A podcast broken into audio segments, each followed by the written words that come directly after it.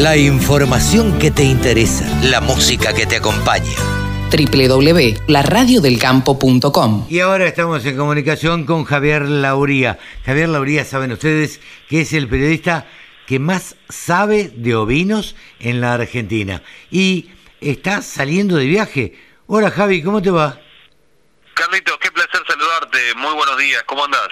Muy bien, por suerte, muy bien. Eh, hoy es sábado. Eh, ¿Estás saliendo para Saladillo? ¿Puede ser? Sí, así es. Sociedad Rural de Saladillo, ahí se va a llevar a cabo el remate de la cabaña, las cabañas Moeraki y El Quibir. Son Ajá. cabañas que, mm, que están situadas en Cacharí, provincia de Buenos Aires, pero lo hacen en la rural de Saladillo, el remate en esta oportunidad. Primer remate de las cabañas. Ah, mira vos. Eh, Javi, a ver, ahora me contás del, del remate. ¿Estuviste el jueves y el viernes en la rural? Eh, ¿Estuviste viendo los ovinos que entraron? Contame un poquito qué, cuál es tu sensación. Bien, eh, números ahora, te soy sincero, no me acuerdo la cantidad de ovinos. No, no, no, no. mío. Pero Este, más o menos, digo, más o menos. A ver, ¿qué viste? ¿Viste una buena cantidad? ¿Viste buena presentación? Vos sos un tipo que, que conoce. Digo, ¿viste buena presentación? Contame qué, cuál es la sensación. Bien, bueno, hay eh, 10 razas de ovinos, eh, de las cuales hay tres que están, que son las que están superpoblando el pabellón ocre en la rural. Esas razas son Hampshire Down, que tiene más de 100 ejemplares, eh, Texel, que tiene Ah, 30 y algo de con- ejemplares. Vinieron Sí. con todo, Hamster Down. Sí, sí, sí, sí, de hecho igual se guardan, ¿eh? se guardan algunos algunos cañones para la Expo de Venado Tuerto, que es a mediados de agosto, porque ahí tienen la mm, octava Nacional Hampshire, Ajá. así que se guardan algo. Ah, mira vos. Podrían haber traído más inclusive. Mirá Pero sí, sí, sí, linda cantidad. Eh, después hay unos 30 y algo de Texel, unos 30 y algo de Dorper, y después el resto, las otras siete razas, aportan entre 8, entre 6 y 8 ejemplares cada una en promedio, eh, para decirlo así. El foco, sin duda alguna, está en la carne. Down es carnicera, Texel Ah, ¿sí? es carnicera, Dorper es carnicera, eh, el foco está en la carne, y tal es así que Hampshire Down en la admisión hacen una ecografía carnicera. Sí. Es la única raza que tiene ecografías y casualmente, eh, además de, mm, de hacer eh, DEPS, eh, hacen mediciones Sí. y utilizan un programa que tienen gracias a un convenio que hicieron con Angus para poder hacer mediciones objetivas de DEPS. DEPS es desvío esperado de progenie para entender un poquito más lo que da esa progenie, pero también la medida de eh, cada animal, el desarrollo carnicero, el fenotipo Ajá. del animal, que siempre hablamos de biotipo y fenotipo, o sea, y de genotipo. El fenotipo está asociado a la raza en la zona en la que está, en el lugar en el que está. Eh, porque vos, o sea, el fenotipo de una, de una raza cambia según donde está. Claro. No así el biotipo que es el que indica cómo es la raza. Ahora, para, yo ahí te, te, Sí. te paro y te hago un punto. Digo, Sí. la raza, la raza que más entró es una raza carnicera. Sí. ¿A qué Sin están apuntando? ¿A vender carne en la Argentina? A ver, ¿o cómo es? Explícamelo. El, el tema es así, bueno, para, mm, para desarrollarlo más, porque está buenísimo lo que vos dijiste, ahora yo te hablé de Hampshire Down y alguno dice, ¿cuál es Hampshire? Es la cara negra, la que tiene la cara negra, la norma es la que tiene claro. la cabeza negra. Eh, Hampshire es la cara negra, que también de hecho en, en Uruguay le llaman caramora también. Eh, vamos por ahí. Es una raza que es eh, que tiene un desarrollo muy muy rápido el animal, es muy muy precoz, pero hay un mito, hay un mito que dicen que el animal Hampshire Down es para hacer cordero liviano porque no es bueno para cordero pesado porque engrasa demasiado. Ah, mira. Vos se lo decís a un hampshireista y te va a decir que no. Te lo digo así, de hecho ayer se lo dije, eh, ayer no, anteayer se lo dije a uno, le digo, che, pero ¿me estás hablando en serio? ¿No es que hasta los 35 kilos va bien y después se engrasa mucho? No. No. Dice, Ah, mira. "No". Y, y me lo dijo, me lo dijo Lorena Caruso. ¿Quién es Lorena Caruso? Ella es una médica veterinaria, ecografista, habilitada para hacer ecografías objetivas, y hay creo que hay menos de 20 ecografistas habilitados en el país para hacer ese tipo de, de medidas, porque tiene una técnica específica para hacer las mediciones. O sea, ecografistas hay un montón. Sí, Pero claro. habilitados para este programa de seguimiento hay creo que menos de 20. Y ella, eh, que hace mediciones permanentemente, me dice, eh, no necesariamente, porque si el desarrollo del animal se hace bien y se hace una buena recría y demás, vos vas a tener un cordero pesado que supere los 35 kilos en pie Claro. y no tenés problema que no de se engrase tanto. Que no se engrase tanto. Este, así que me pareció que estaba bueno y me gusta que cuando vengo con un mito así o con un con un tema así que alguien me diga no y me lo fundamente. Está Claro. buenísimo. Sí, sí, sí, ¿qué te parece? Este, así que la raza con más presencia y que hace más mediciones, eh, sin duda alguna es Hampshire Down en, en la rural de Palermo y como preludio de la nacional que van a hacer en Venado Tuerto, que es una de las cunas del Hampshire, ahí hay varias cabañas en la zona de Venado Tuerto y alrededores, por eso eligen esa zona también. Claro, claro. Eh, Así que a ver, ¿y cómo, cómo los ves eh, respecto de los grandes campeones, de los campeones y, y de los remates que se pueden hacer? Mira, la verdad que Hampshire eh, tiene un tiene un desarrollo muy grande y encima ahora incorporó genética de Reino Unido que llegó hace un par de meses, así que eso tiene mucho futuro. En cuanto a lo que tiene que ver con eh, los grandes campeones y las juras, van a tener un jurado Adrian Rundle. ¡Epa! este, ¿Cómo es eso?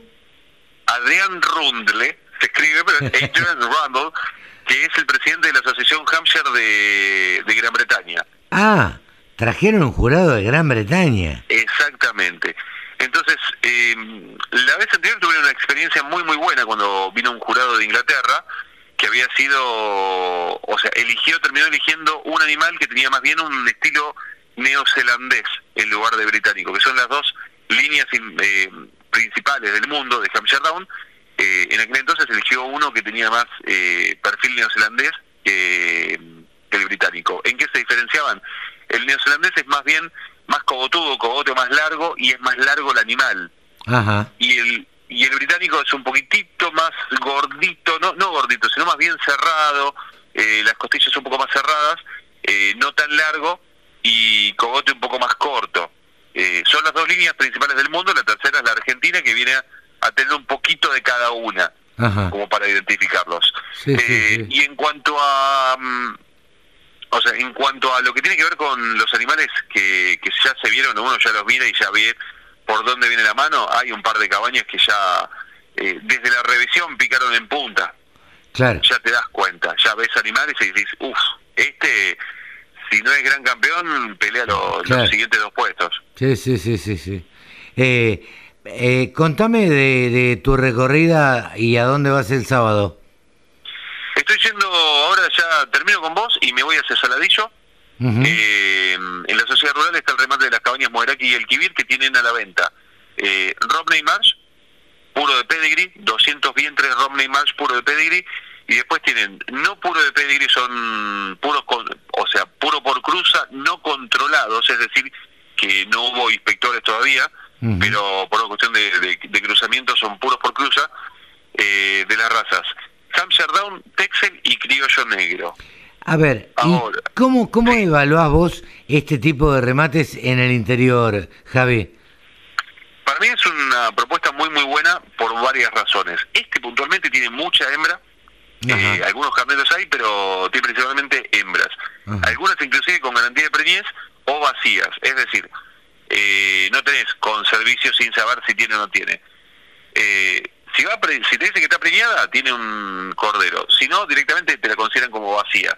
Claro. Directamente. Ahora, Y quedan este tipo, sí, pregunta, eh, ¿esto es para comprar a alguien que, como vos, como yo, tiene 10 hectáreas de campo, 20, 30, 50, 100, y quiere hacerse un rodeo o una bajada eh, de, de ovejas, o no? Sí, en este caso lo que es Romney es de pedigree, por lo cual vas a ir con una ya arrancás eh, como para competir en las primeras ligas, en la, o sea, directamente. Después el resto podés hacer una majada un poquito más general, eh, podés eh, llevarte algunos vientres y depende del carnero que le vuelques y los procedimientos posteriores, es cómo vas a desarrollar esa majada. Pero tranquilamente, alguien que tiene un par de hectáreas, dijiste como vos y como yo, ojalá pudiera tener media hectárea, aunque sea, como para tirar un, un, un corderito algo. Por ahora no lo tengo. No, es una, es una manera de decir, digo, digo, alguien que, no, digo, es alguien que quiere empezar, ¿no? Sí, si querés empezar es un buen punto de partida, eh, porque te llevas, de por sí, la raza Romney, la, las hembras Romney son tremendas madrazas, por lo cual no tenés que tener tanto tanto resguardo o tanto cuidado como puede ser con otras razas que no son tan cuidadosas de sus de sus crías. Claro. Eh, y es una raza muy rústica, se adapta muy bien. Como para arrancar, la raza Romney es una muy buena raza. Eh, no necesita tanto cuidado. Sí, obviamente tiene que hacer un manejo como con cualquier eh, raza de la especie ovina. Pero Romney para arrancar es un buen punto de partida. Hampshire tenés bastante y podés seguir volcando genética porque encontrás carneros por todos lados. Texel también. El criollo negro lo que tiene es que muchos lo llevan porque después el o sea es una raza que, que se usa mucho para cojinillo ah mira ah eh, se vende claro se vende el cuero para para eh, para los recados claro para la para la monta de los caballos por ejemplo porque la monta se va ensuciando entonces si es negro no se no te no te das cuenta que está tan sucio sí sí sí eh, y aparte en muchos casos el cuero negro tiene como mm, un poquito más unido eh, las hebras a veces o se acumula mejor y es muy acolchonado. Entonces, eh, por varias razones, el cuero negro va muy bien. Mira. Eh, lo utilizan muchísimo con, con, un, con unos 5, 6, 7 centímetros de vellón que queda espectacular. Sí, sí, sí, sí. a ver, estuviste jueves y viernes en la rural. Eh, contame tu, tu apreciación, ¿cómo la viste? Lo vi muy muy bien, igual esperaba más, para serte sincero. Esperaba más animales, más cantidad. Ah, Pero también tiene que ver con el, con el momento. Eh, la sequía afecta muchísimo y muchos no, no pudieron llevar animales porque no, no están tan preparados. Más allá de que lo que uno lleva eh, mayormente lo tiene en galpón, es lo que está estabulado en galpón, eh, la sequía de alguna forma te afecta y te hace tomar decisiones un poco drásticas y capaz que tenés que reasignar algunos de los recursos que tenés en el campo. Claro. Entonces, la verdad es que esperaba más. Eh, y también el otro tema, ¿cuál es? ¿Por qué la sequía afecta? Porque quizás no tenés tanto, eh, tanto económicamente, tuviste que, invertir más en darle de comer a los animales que no estaban en el galpón. Entonces, el gasto de ir a la rural 12 días, porque son 10 de exposición, pero vos tenés que llevar los animales dos días antes. Sí, claro. Más eh, tu cabañero y algún cuidador, depende de la cantidad de animales que lleves, y el alimento que te cobran, eh, creo que una luca al fardo, te lo tengo que decir así abiertamente. Sí, sí, sí, eh, Vos usás un par de fardos y por cada animal, la verdad que no, no medí el consumo, pero eh, entre el alimento, la inscripción y qué sé yo, es mucha plata. Sí, para venir y estar 12 este días estar 12 días acá. Eh, Ahora, eh, te pregunto, eh, eh, vos los viste dos días hasta ahora. Eh, ¿Cómo sentís que, que, van a estar al final, digamos, al final de los 10, 12 días acá? A ver, eh, por un lado los... ¿Se van a vender bien, digo? ¿Se van a rematar bien? Eh, es una excelente pregunta esa, y yo creo que sí, que se van a rematar bien. El martes pasado, esto no, no lo llegamos a hablar, pero, pero porque no te lo tiré yo como dato, es error mío. El martes pasado hubo un remate en Cañuelas con mil ovinos y voló unos precios tremendos y ah, eso estimula. Mira vos. venís de, un, un remate en alza, pero precios que realmente te asustan los precios porque superaron a los de la vaca y te, te llena entusiasmo. Claro. Porque decís, se viene el gran momento de los ovinos. Si esos precios se mantienen, estamos hablando de, de animales que se vendieron, eh, oveja, que se vendió a 300 pesos el kilo, corderos que se dieron a 400 pesos el kilo en pie, eh, superan por lejos el precio de la carne vacuna.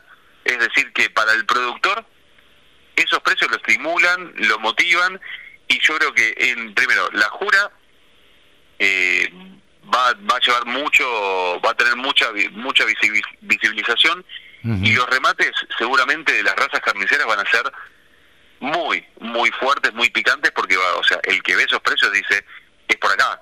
Y creo que es un gran momento para el ovino, para comprar, para invertir, inclusive gente que no está en el rubro, que se anime.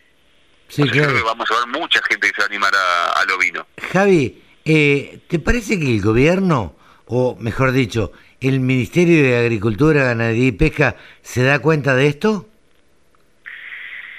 De alguna forma lo considera como agricultura, es una gran pregunta, la verdad que me pusiste, me tiraste un centro pasado, pero lo voy a tratar de correr. de alguna forma el Ministerio eh, considera a la producción ovina como agricultura familiar, lo engloba ahí. Eso significa, de alguna forma, que al haber quitado retenciones, para, para, para, para, Javi, perdóname. Eh, lo considera como agricultura familiar. ¿Y si yo tengo 10.000 ovejas? También. ¿También? También. Por el tipo de manejo lo consideran así. Ah, la puta. Eh, sí, sí, está bueno por un lado, pero no está tan bueno por otro, eh, porque entra en otra mm, en otro tipo de, de, área y en otra estimación. Antes el ministerio tenía la dirección de ovinos, caprinos y camélidos y ahora es parte de una dirección de ganadería directamente. O sea, está, si bien lo ponen en la misma altura que, mm, que los bovinos, eh, está considerado de otra manera. Eh, está la ley ovina, 800 millones de pesos, pero la, sí, es, raro. Es un, un lugar raro, una zona rara. Eh, yo creo que lo ponen en consideración, pero pero no es, o sea, sigue siendo para el ministerio eh, las ovejitas, lo que está al fondo del campo. ¿No habría que, que hablar con con, eh, con con el ministro, digo, a ver, porque es un tipo que entiende, digo, entiende de ovejas, de vacas, de digo, me parece, digo, hablar con con este con Domínguez no estaría no estaría nada mal, ¿no? Y estaría bueno porque eso, lo de agricultura familiar se heredó de Basterra. Sí, eh, Que tenía una visión muy distinta. Eh, Domínguez, a mi criterio, tiene una visión más ganadera, sin duda alguna, está más cerca del campo. Eh, con esto no quiero decir que... No, ni que, sea mejor ni peor. No, digo... Me da, me da la impresión de que... Pareciera un poco más que conoce más. Sí, claro, bueno, eh, teniendo en cuenta también que él venía ya había sido ministro en 2011 en ese momento y había trabajado mucho con eso y entiende más, sin duda alguna, eh, y me da la impresión de que, de que defiende mucho más el campo. Eh, su antecesor, la verdad que no, no defendía otros principios, pero pero creo que defiende la vaca eh, y defiende a, la agricultura, pero no así al resto de las producciones, o sea, mm, defiende el grueso no defiende el kiosquito, defiende, la parte más importante. Lo que da, lo que da más plata, lo, lo que le genera más plata al Estado. Eh, la realidad, ¿sabes cuál es? las retenciones en la vaca es una cosa, las retenciones prácticamente en el ovino son, son bajas o nulas, las retenciones, entonces no moviliza, no mueve. Sí, está claro que la ley ovina por cada dólar invertido ha generado 6 dólares extra para el país en su momento, según las estadísticas. Entonces, no es malo eh, invertir esa parte. No. Pero es una producción chica, una producción que no mueve la aguja para, el gobierno. No son montos tan tan grandes, pero habría que hacerle entender a, Domínguez eh, la verdad, la potencialidad que tiene el ovino en la Argentina y lo que podría llegar a ser para exportar, digo, para exportar carne, carne ovina, ¿no? Sí, hoy en día se está exportando bastante. No te voy a decir que se está exportando una locura, no vamos a exagerarla. Pero hay varios frigoríficos que están exportando hacia terceros países, países árabes, eh, y se está moviendo. Hay varios frigoríficos que están teniendo la habilitación y se va se va exportando carne a um, Kuwait, Oman, eh, todo lo que tiene que ver con los países árabes con que utilizan el rito escalal desde eh, Patagonia, desde Corrientes, desde La Pampa, desde provincia de Buenos Aires. Eh, mueve, mueve economías, o sea, mueve economías a nivel regional y ojalá que en algún momento empiecen a mirar un poquito más el lo que pasa así a nivel a pequeña escala también, porque si bien no genera tantas divisas para nuestro país, sí mueve economías y puede eh, ser un impulsor del arraigo. Claro. Sí, sí, Eso sí. me parece que es una materia pendiente. No, para- ¿qué te para parece? ¿Qué te parece? La verdad que es muy importante. Javi, ¿la seguimos dentro de 15 días o la semana que viene? Cuando gustes, yo estoy disponible, sobre todo si se trata de Carlos Montarcé y la Radio del Campo. ¡Ay, qué genio! Gracias, Javier Labría. El periodista que más sabe de ovinos en la Argentina, aquí en la Radio del Campo. 24 horas. Los siete días de la semana. Toda la información que te interesa. Toda la música que te acompaña.